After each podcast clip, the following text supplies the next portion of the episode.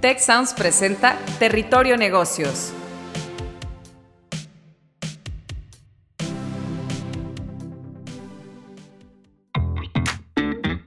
Ahora entramos a Territorio Negocios. Un espacio de diálogo y reflexión sobre las nuevas tendencias y transformaciones de los negocios en México, América Latina y el mundo. Yo soy Alicia Galindo. Yo soy Jaime Martínez y te damos la bienvenida al podcast de EGADE Business School y la Escuela de Negocios del Tecnológico de Monterrey. Bienvenidas y bienvenidos a un nuevo episodio más de Territorio Negocios. Gracias por escucharnos y sumarse a la conversación con el hashtag Territorio Negocios.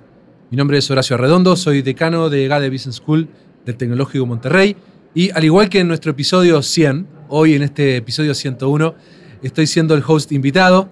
Agradezco a Jaime Martínez y Alicia Galindo, nuestros hosts habituales, que me han permitido eh, ser un poco el host de este podcast mientras llevamos adelante el Festival de Emprendimiento Inc. Monterrey, aquí en Monterrey. Eh, hoy tenemos una invitada muy especial. Tenemos a Ariana Gómez. Ariana es fundadora y CEO de Technology for Impact, una firma consultora que ayuda a las organizaciones a hacer la transición del modelo de negocios de shareholders a modelos sostenibles de stakeholders. Hola Adriana, qué gusto tenerte aquí en nuestro podcast Territorio Negocios.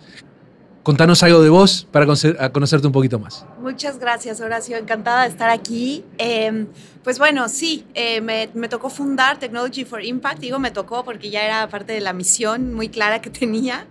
Em, después de muchos años de estar en el sector de desarrollo internacional y después en el, en el mundo corporativo, llevando innovación para firmas como Gentera, como Bosch, como, como Visa, decidí poner eh, una empresa que realmente hiciera algo donde estaba mi corazón y mi mente y todas mis capacidades y experiencia, y eso es Technology for Impact. Ayudamos justo a las empresas a moverse, a transicionar a modelos de negocio, estrategias y cultura organizacional enfocadas en la descarbonización, la regeneración, la sustentabilidad. Y todo esto a través de cinco áreas de expertise, que es liderazgo eh, y estrategia, número uno. Número dos, sustentabilidad e impacto. Número tres, pensamiento y diseño de futuros. Número cuatro, tecnologías aceleradoras y ética. Y número cinco, innovation as a service, como le llamamos, e innovación sustentable. Y pues ahí estamos. Ahora recién fundando una, una nueva plataforma digital, una comunidad digital global para mujeres y sustentabilidad que se llama Alterleap, que resultó de lo que estábamos viendo en Technology for Impact también. Así que muy ocupada. Qué bueno, qué bueno, qué bueno. De hecho, me acabas de dar un tema, yo tenemos algunos temas para conversar, pero me acabas de dar otro, otro otra puntita por ahí que probablemente empecemos a, a tirar de ese hilo cuando, cuando me hablas de mujeres y sostenibilidad. Eh, recién me comentabas que, bueno, que en, tu día a día, en tu consultora, básicamente lo que están viendo es cómo, cómo las organizaciones son más sustentables, este, más enfocadas en, la circularidad, en, cómo hacemos que el mundo, este, o, que le podamos entregar un mundo a las siguientes generaciones. ¿no? Desde tu perspectiva, eh, ¿cómo serán las grandes empresas del futuro y sus modelos de negocio? Bueno, las grandes empresas del futuro sin duda tendrán en el ADN de su estrategia, en el centro de su estrategia, no algo de lado, no una iniciativa eh, de filantropía, sino en el centro de su estrategia, en su ADN, serán empresas que contribuyan a la regeneración, a la descarbonización y a la circularidad en el planeta. Si no tienen eso en el core, no solo no van a ser exitosas, te aseguro en el futuro no van a existir. Ariana, y a ver, cuando, cuando, cuando nos comentás un poquito de, que tienen que tenerlo en el ADN, ¿no? Este, ¿Dónde las veis hoy? ¿Dónde, ¿Dónde estamos? ¿Dónde están nuestras organizaciones? Eh, depende mucho la región de la que hablemos. Si son, eh, nosotros trabajamos sobre todo con empresas en Estados Unidos y en Europa, pero cada vez más, y eso me alegra muchísimo, con empresas en América Latina también. Entonces depende mucho de la región. Si hablas de China o si hablas de los Emiratos o Europa, eh, va a ser diferente. En el caso de América Latina, están empezando a entender el valor en general. Tienes algunas excepciones como un Cemex, como una Lamosa y otras empresas que, que ya llevan un tiempo invirtiendo en, innovación, en tecnología, en aprender incluso de la naturaleza a través de biomímica, por ejemplo, pero en general están apenas abriendo el ojo y viendo que por ahí también va a venir el valor económico. Eh, por ejemplo, empresas globales que, que, tienen sus headquarters en Estados Unidos ya están en la transición. Y también hay, hay unas excepciones donde ya están del otro lado y son maravillosas, pero la mayoría ya están en la transición. Que bueno, eh, cuando te escucho, Ariana, me hace mucho sentido. Nosotros en, en EGADE acabamos de discutir nuestro propósito este, y lo que queremos hacer es repensar el futuro de los negocios para que impacten en un desarrollo más sostenible en América Latina. Así que probablemente vamos a poder hacer muchas cosas en el futuro juntos. Encantada. Eh, ¿Por qué hacer la transición? O sea, eh, porque obviamente que quienes nos, escuchan dicen, bueno, al final del día mi accionista lo que me está pidiendo es rentabilidad, este, mi, mi board probablemente me, me, está, me está exigiendo cierta rentabilidad. ¿Por qué hacer esta transición a un modelo de negocio sostenible? Eh, y, y, ¿De qué forma en tu, en tu mirada es, es, la decisión correcta? Mira, bueno, desde mi perspectiva es la decisión correcta en absoluto, pero hay, diferentes eh, formas de verlo y diferentes aspectos desde donde abordarlo. Por ejemplo, eh, el aspecto eh, ético, digámoslo así. Desde un aspecto ético, es importante hacerlo y es un imperativo realmente por lo que está pasando en el planeta. ¿no? Tenemos una crisis de calentamiento global por las emisiones que estamos eh, emitiendo, valga la redundancia, a nivel global y tenemos una crisis de pérdida de biodiversidad, siendo América Latina una de las regiones con mayor y más rica biodiversidad en el mundo y a la vez la región que más rápido está perdiendo su biodiversidad y la está devastando. Entonces necesitamos actuar. Eh, no podemos seguir emitiendo las emisiones que, que, hemos venido haciendo porque no es sostenible. No podemos rebasar el 1.5. Bueno, ya sabemos que vamos seguramente a, a, pasarlo, pero el chiste es no llegar muy alto, ¿no? Es catastrófico y ya estamos viendo los estragos.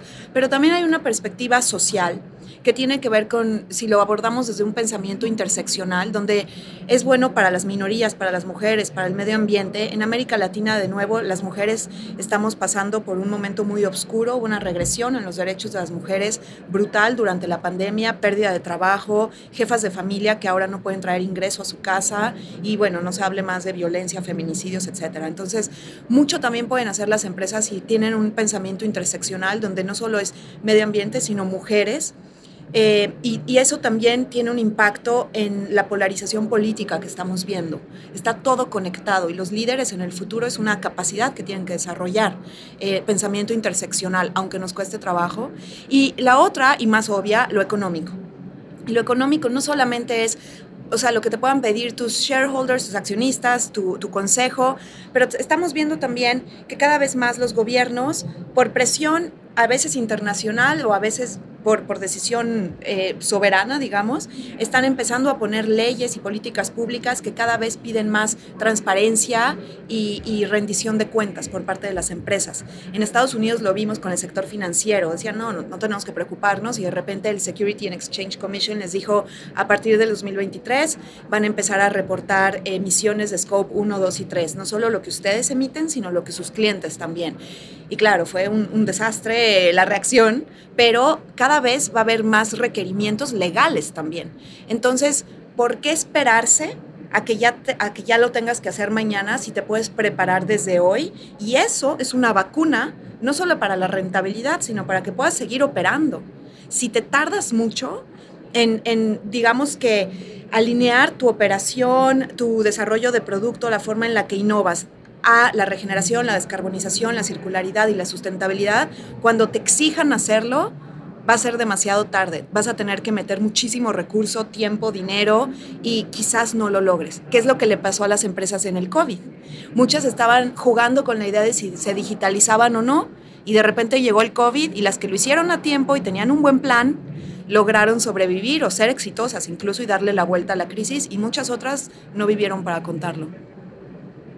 Cuando, en tu experiencia, eh, me imagino que te toca conversar con muchas empresas, eh, ¿cómo ves eh, que está el, de cierta forma la sensibilidad de los directorios con estos temas? O sea, porque al final del día, si el board no, no pone el tema, eh, ¿no? el consejo, no pone el tema sobre la mesa, quizás es más difícil, o, o tenemos que esperar a que nos regulen, o es más difícil. ¿Qué tipo de conversaciones estás escuchando este, a nivel de consejo con respecto a este tema? Pues a nivel de consejo me toca escucharlo de dos lados. En los consejos con los que nosotros trabajamos en Technology for Impact, donde hacemos desde talleres ejecutivos, bootcamps, retiros eh, de fin de semana, para poder digamos que tener a todo mundo en el mismo en el mismo carril, con el mismo entendimiento de por qué es importante. Hay mucha desinformación también, entonces, ¿qué es realmente descarbonización y qué es para la empresa? Porque eso es lo importante, cómo lo aterrizo en mi estrategia, en las acciones del día a día. Eh, tampoco es que podemos esperar que una empresa haga la transición de la noche al día. O sea, es, importante tener un plan de acción, entender bien hacia dónde vamos. Primero, tener claro nuestras métricas. ¿Cuánto estamos impactando hoy en materia de, emisiones de carbono, en materia de pérdida de biodiversidad? Si eres una empresa de, agroquímicos o petroquímica, generas, produces plástico, entonces también tu huella de biodiversidad es importante tenerla clara para luego ir midiendo cómo vamos avanzando, qué sí se puede empezar a hacer desde hoy, hacia dónde queremos llegar, pues sabemos que tenemos targets globales para el 2030, para el 2050, entonces hacerles un plan. Eso es mucho mejor que llegar y decir, ah, tienes que cambiar mañana, porque si no, o sea, estas empresas generan empleo, generan riqueza y eso es bueno. Queremos más de eso, pero queremos que no sea a costa nunca ni de las personas ni del planeta. Y es posible. ¿Y cuál es el, tu opinión, ¿no? ese, ese trigger, ese, ese gatillo que los hace cambiar. O sea, en, el discurso de, ¿no? de, Technology for Impact, ¿dónde está ese, ese clic que dicen, ah, sí, lo tenemos que hacer? La verdad, uno pensaría que es en la parte económica, cuando, cuando se dan cuenta, y eso es muy poderoso, que las generaciones actuales y sobre todo las generaciones que vienen, cada vez más, de acuerdo al último estudio de Nielsen, 68% eh, de los entrevistados, que eran principalmente generación Z y, y algunos millennials de los más jóvenes, digamos, eh, de los últimos 10 años, que abarcan los millennials, están dispuestos a pagar la prima verde por productos que sean sustentables, circulares, eh, que cuiden la biodiversidad y que no emitan emisiones. Eso de, de, de gases efecto invernadero. Eso es súper poderoso y cuando lo ven se dan cuenta que tienen que empezar a ofrecer productos, servicios y experiencias que estén alineados a eso, porque ellos ya están eligiendo y no solamente como consumidores, sino también como empleados. Ya estas generaciones dicen quiero trabajar por algo que no solo me dé dinero, sino que me dé trascendencia, que yo no esté siendo parte del problema. Entonces, si quieres talento top, necesitas también alinearte a eso. Cuando ven el valor económico desde esa perspectiva, hay ahí un switch. Pero también te diría que es mucho muchas de las personas que toman decisiones en las empresas, desde el consejo como el equipo ejecutivo, eh, también son personas que en lo general em, tienen ciertas actividades o hobbies, digámoslo así, que que tienen que ver con la naturaleza. Algunos corren, algunos bucean, algunos velean, algunos hacen Ironman. Y muchos de ellos han empezado a ver también devastación en los lugares que normalmente frecuentan. Eh, muchos de ellos tienen hijos también y ya los hijos empiezan a presionar en casa, empiezan a cuestionar, mamá, papá, ¿qué hacen en la empresa? Entonces viene de todos lados. Otra vez, esto es multisistémico, es interseccional. Y los mensajes cada vez llegan más y solo hay que abrir un periódico, no importa si lees más hacia la izquierda, hacia la derecha o lo que sea, ya es innegable. Ya, ya no son opiniones, no es política, es data y son hechos lo que está pasando en el planeta. Entonces, quien no lo quiera ver va a pagar carísimo en todos aspectos. Totalmente de acuerdo. Eh,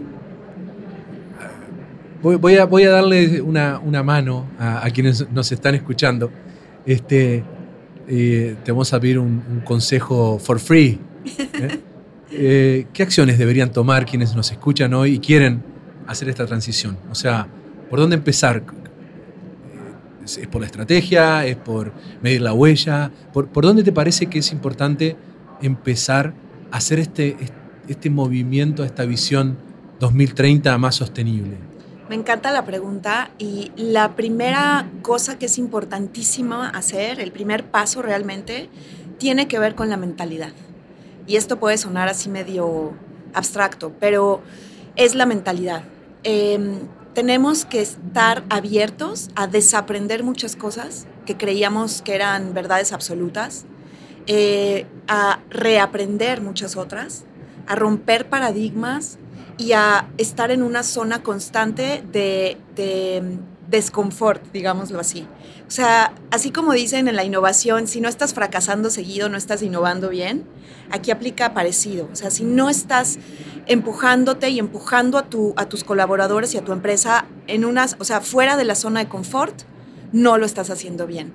Porque nos toca reaprender muchas cosas. Como líderes, primero, todas las, las cabezas de las empresas, los consejeros, necesitan entender que lo que los llevó al éxito hoy, para nada para nada es lo que los va a llevar al éxito en el futuro. A veces todo lo contrario. Esa es la primera. Y cuando hablamos de un pensamiento interseccional, tomamos ejemplos, por ejemplo, el tema de las mujeres, el rol de las mujeres. En sociedades que siguen teniendo unas mentalidades a veces muy machistas en América Latina, donde las mujeres todavía caen en una canasta donde se espera que pensemos de cierta forma, hablemos de cierta forma, nos veamos de cierta forma, nos vistamos de cierta forma, participemos en esto, pero no en esto. De repente decir no, tiene que haber equidad, a mucha gente le puede hacer ruido en la cabeza, pero es importante abordar esto. Y otra vez, puede haber desconfort, pero es importante. Tema de la naturaleza. Un tema que a mí me encanta, así como para meter controversia, es, por ejemplo, el tema de nuestro consumo de carne. Esto lo mencionas en, mi esposo es argentino, ¿no? Entonces, nació en Argentina, lo mencionas en Argentina, lo mencionas en Brasil, que tenemos clientes en Brasil y bueno, ahí me siento que me van a linchar cuando lo pongo en la mesa y me toca, ¿no? Me toca provocar también en Uruguay, en México y dices, en Texas, clientes de Texas y de Florida que, bueno, hasta violencia nos ha tocado recibir, que dices, tal vez tenemos que bajar el consumo de carne. Si 18% de las emisiones vienen del metano, de, la, o sea, de, la ganadería, podemos comer menos, podemos empezar a hacer transiciones a dietas eh, más sanas para nosotros, para el planeta. Y hay mucha gente que no, y hay que entenderlo. Yo siempre digo, hay que, hay que partir de un lugar de compasión y resiliencia también con nuestros colaboradores, con nuestras empresas, porque imagínate crecer toda tu vida con una idea de que algo estaba bien. ¿Qué tal que los domingos hacen asado y ahí es donde conectas con familia, con amigos, con vecinos y ahora alguien viene y te dice ya no hay que comer tanta carne o ya no hay que comer carne? Estos son como shocks mentales y emocionales y claro que hay resistencia, pero tenemos que aprender que y escucharnos y analizarnos a nosotros mismos como líderes, donde hay resistencia, donde estoy sintiendo desconfort, ahí tengo que hacer algo así de fuerte es y así de fácil a la vez. Te podré decir que para un uruguayo, como este, lo vamos a tener que pensar, no, pero hablando en serio, este, eh, claramente eh, creo que eh, me, gustó mucho esto que, que, mencionabas recién. Claramente lo que nos llevó a estar donde estamos no es lo que nos va a permitirnos el salto al futuro, en especial en Latinoamérica. necesitamos organizaciones mucho más innovadoras, éticas, sostenibles. Hay muchísimo por hacer y, genial lo que, lo que hacen desde, desde, tu, desde Technology for Impact. Gracias. Voy a, voy a, voy a tirar ese hilito que te dije que lo escuché por ahí, ¿no? Y justo también este, recién ponías el tema de, salir de la zona de confort. ¿Por qué mujeres en sostenibilidad? ¿Por qué tenemos que hablar de mujeres en sostenibilidad y hacer algo al respecto? Mira, las mujeres y, la, y, el planeta, el, medio ambiente, tenemos una relación simbiótica realmente. Por un lado, somos las más afectadas. Del 1.3 billones de personas que viven en pobreza extrema en el mundo, 70% somos mujeres. De el, bueno, el 80% de las personas desplazadas por desastres naturales, migrantes climáticos, somos mujeres. Em, entre el 50 y el 80%, depende de a qué estudio te refieras, de los alimentos que vienen del campo son producidos por mujeres y solamente somos dueñas del 10% de la tierra. Cuando hay un desastre climático, eh, lo que a quienes más afecta es a las mujeres, porque además de ser jefas de familia, también somos predominantemente y sobre todo en África y en América Latina, las que tienen que ir a recolectar agua cuando viven en zonas rurales, las que tienen que ir por madera para el fuego, eh, las que tienen que ver que la familia coma, muchas de ellas son eh, madres solteras, jefas de familia donde no hay una pareja. Y entonces llega un desastre natural, hay sequías, hay inundaciones, las cosechas bajan, no hay alimento, entonces pues tienen que asegurar el alimento, a veces pierden tiempo para ir más lejos por agua, más lejos por leña, y entonces no pueden hacer actividades que les remuneren y que traigan un ingreso a casa, entonces más pobreza, peor salud, menos educación, porque hay que mandar ahora a los hijos también a que contribuyan y ya no a la escuela. Es un ciclo vicioso y es tremendo realmente. Pero al mismo tiempo, estas mujeres que han, han cargado y siguen cargando sobre sus hombros las decisiones que se toman en muchos gobiernos por políticos, en muchas empresas por empresarios y a veces por las decisiones malas que se han tomado ahí, ellas son las que llevan el peso sobre todo en sus hombros. Al mismo tiempo, las mujeres somos quienes también tenemos mucho poder para darle la vuelta a esto, desde dos formas. A nivel personal y familiar, somos, en su mayoría, jefas de familia. Decidimos qué se va a comer en casa, cómo se van a vestir los, los hijos, eh, qué se consume. Y ahí tenemos un gran poder que podemos nosotras también eh, activar, por decirlo así, para que las decisiones que tomemos en casa sean buenas para nuestras familias, para nosotras y para el planeta, desde la perspectiva del consumo. ¿No? Es uno de los superpoderes que tenemos todos. Voz, voto, pero dinero también. Y desde la perspectiva corporativa, profesional, eh, algo maravilloso ha pasado. Las mujeres tenemos histórica y biológicamente una conexión muy interesante con la, con la tierra, con la naturaleza, con el mundo vivo, animales, flora, fauna. Eh, que históricamente y también por las sociedades en las que vivimos ha, ha, sido cercenada muchas veces esa, esa relación, esa unión, pero la tenemos y una muestra de eso es que desde que existe la carrera de sustentabilidad o ingeniería en, sostenibilidad, eh, cada vez son más mujeres las que entran. Y eso se ha traducido a que hoy el 57% de todos los puestos de directoras ejecutivas de sustentabilidad o Chief Sustainability Officers están ocupados por mujeres contra el 12% de posiciones ejecutivas de operaciones o finanzas. Las mujeres ya están en la mesa de decisión tomando decisiones que impactan a la empresa, eh, que involucran finanzas, operaciones, eh, desarrollo de producto, etc. Están aparte en una área que es el área de sustentabilidad, que ya se ha probado que es determinante para el éxito de la empresa. Entonces es una posición que también es un fast track para, para, la posición de CEO o directora ejecutiva.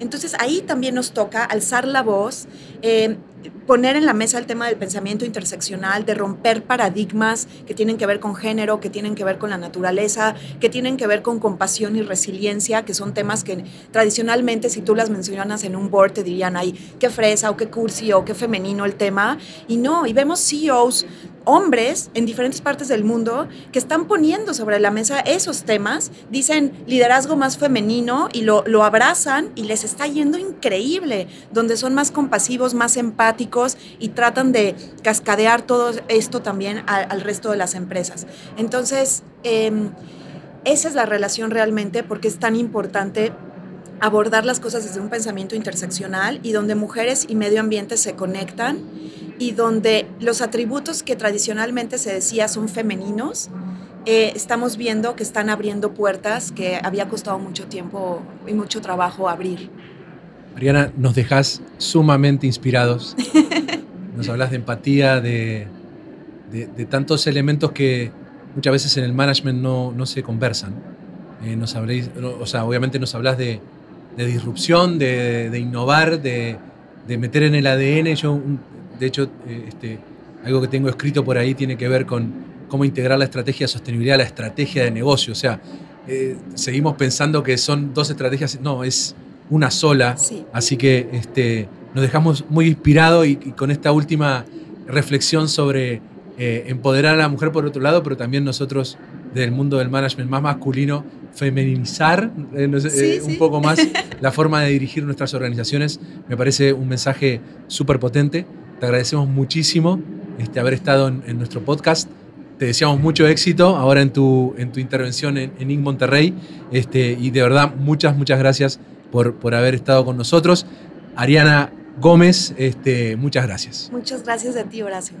Bueno, eh, todos y todas, muchas gracias por haber estado en, nuevamente en, en, un episodio más de Territorio Negocios. Recuerden eh, seguirnos con el hashtag Territorio Negocios.